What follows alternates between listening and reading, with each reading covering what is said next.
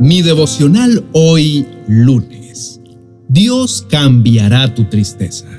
El libro de Isaías capítulo 61, verso 3 dice, A todos los que se lamentan en Israel les dará una corona de belleza en lugar de cenizas, una gozosa bendición en lugar de luto, una festiva alabanza en lugar de desesperación ellos en su justicia serán como grandes robles que el Señor ha plantado para su propia gloria.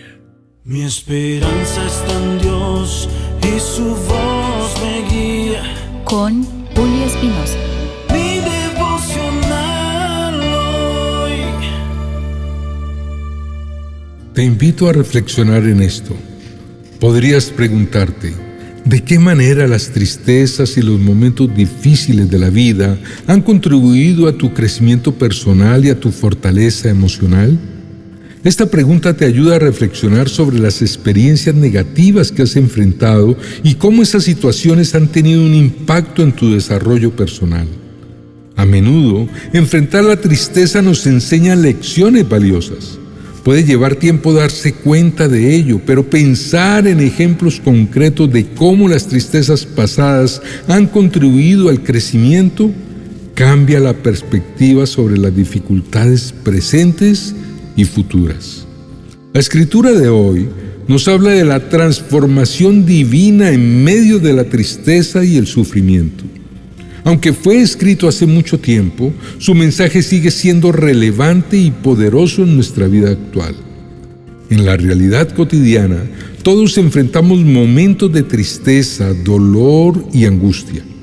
Estos provienen de diversas fuentes, como la pérdida de un ser querido, la frustración ante las dificultades, la desilusión o las luchas internas que enfrentamos. Estas experiencias nos dejan abrumados, desgastados y llenos de tristeza. Sin embargo, este versículo nos revela que Dios tiene el poder y la voluntad de cambiar nuestra tristeza en alegría y fortaleza. Él nos ofrece una hermosa transformación en lugar de la ceniza de nuestras lágrimas. Imagina un paisaje devastado y cubierto de cenizas como símbolo de nuestra tristeza y desesperanza. Dios, en su amor y compasión, toma esas cenizas y las reemplaza con algo hermoso. Él nos brinda una renovación interior que trasciende nuestras circunstancias. Cuando experimentamos la transformación divina, nuestra tristeza es reemplazada por alegría no es una alegría superficial o temporal, sino una profunda y duradera que proviene de la paz y el gozo que solo Dios otorga. Es una alegría que nos acompaña incluso en medio de las pruebas y nos impulsa a perseverar. El devocional de hoy nos habla del profeta Isaías, que transmitió mensajes de Dios al pueblo de Israel durante un tiempo de grandes desafíos y dificultades. En ese periodo, Israel había experimentado la devastación de su reino, la destrucción de Jerusalén y la deportación de muchos de sus habitantes a Babilonia. El pueblo de Israel estaba desanimado, abatido y lleno de tristeza debido a la pérdida de su tierra, su templo y su identidad como nación elegida por Dios. Sin embargo, en medio de este contexto de dolor y aflicción, Isaías pronuncia palabras de esperanza y consuelo en nombre de Dios. Anuncia la venida de un Mesías, un ungido de Dios que traerá redención, restauración y consuelo a los que sufren. El versículo específico de nuestro devocional forma parte del discurso del Mesías anunciado por Isaías. Habla de cómo el Mesías consolará a los que lloran, les dará belleza en lugar de ceniza, aceite de gozo en lugar de luto y un manto de alegría en lugar de un espíritu angustiado. Dios espera de nosotros que confiemos en su plan de redención que logra restaurar nuestras vidas. Nos invita a acercarnos a Él en medio de nuestro dolor, creyendo que Él tiene el poder de cambiarle el nombre a nuestras circunstancias y de sanar las heridas más profundas. En respuesta a esta esperanza y consuelo divinos, Dios también espera que nosotros, como pueblo suyo, vivamos de acuerdo con su voluntad. Nos llama a ser árboles de justicia, es decir, personas que reflejen su carácter y lleven a cabo su propósito en el mundo. Dios espera que a través de nuestra vida seamos testigos de su obra de amor, brindando esperanza y consuelo a otros que también sufren.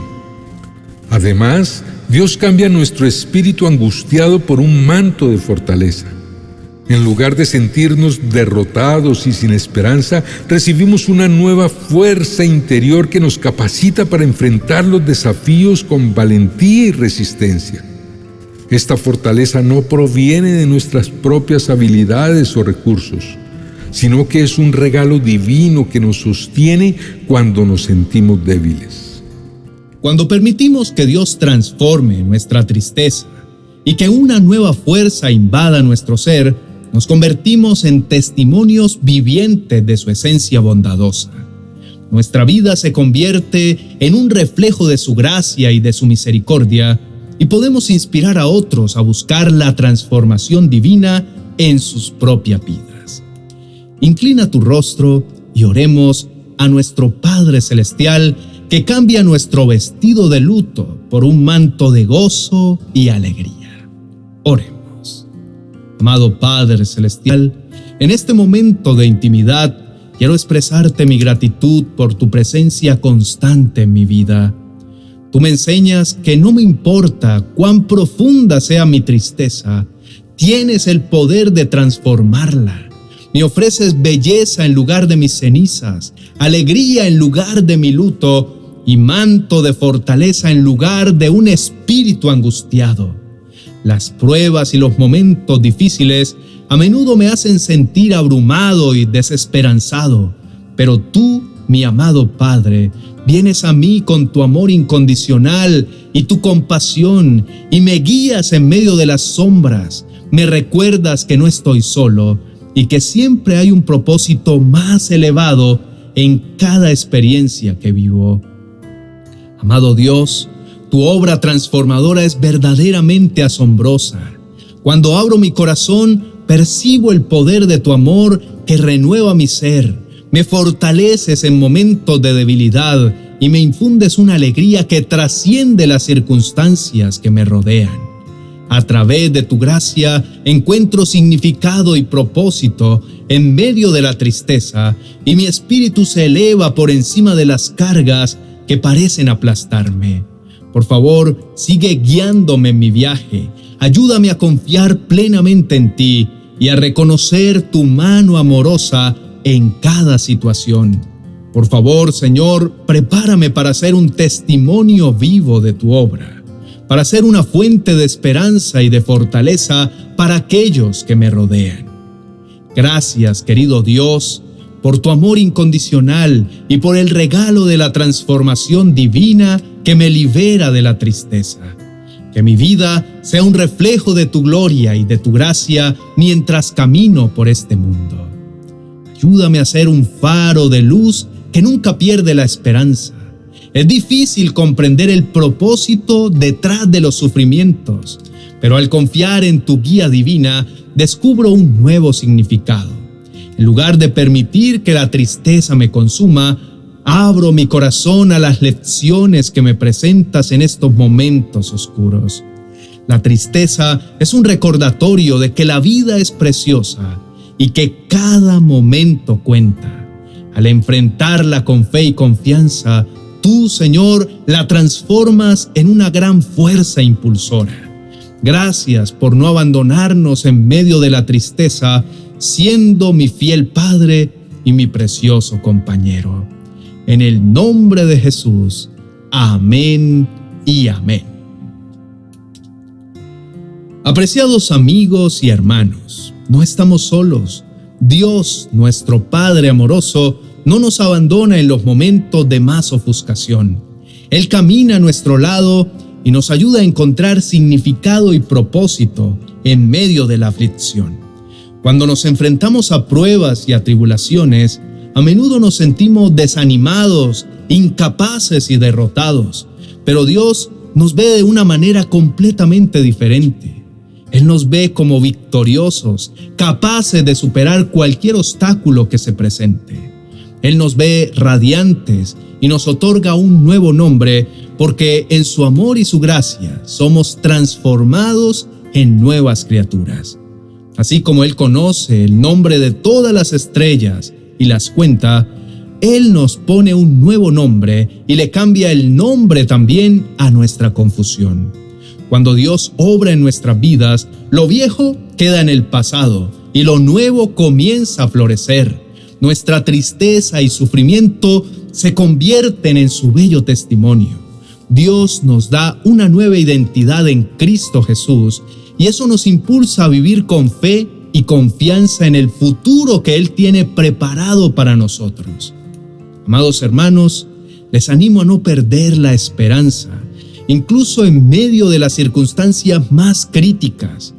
Dios tiene un plan para cada uno de nosotros y Él ve más allá de nuestras limitaciones y debilidades. Él nos invita a dejar atrás las tinieblas y darle cabida a su luz. La luz de su amor y su gracia disipará toda oscuridad y nos guiará hacia una nueva vida llena de propósito y alegría. Él es la luz y la luz brilla en la oscuridad, y la oscuridad jamás podrá apagarla. Por último, quiero invitarlos a apoyarnos en nuestra misión de extender el reino de Dios. Les invito a suscribirse a nuestro canal y a unirse a nosotros en el esfuerzo de llevar esperanza y consuelo a aquellos que se encuentran sumergidos en la tristeza.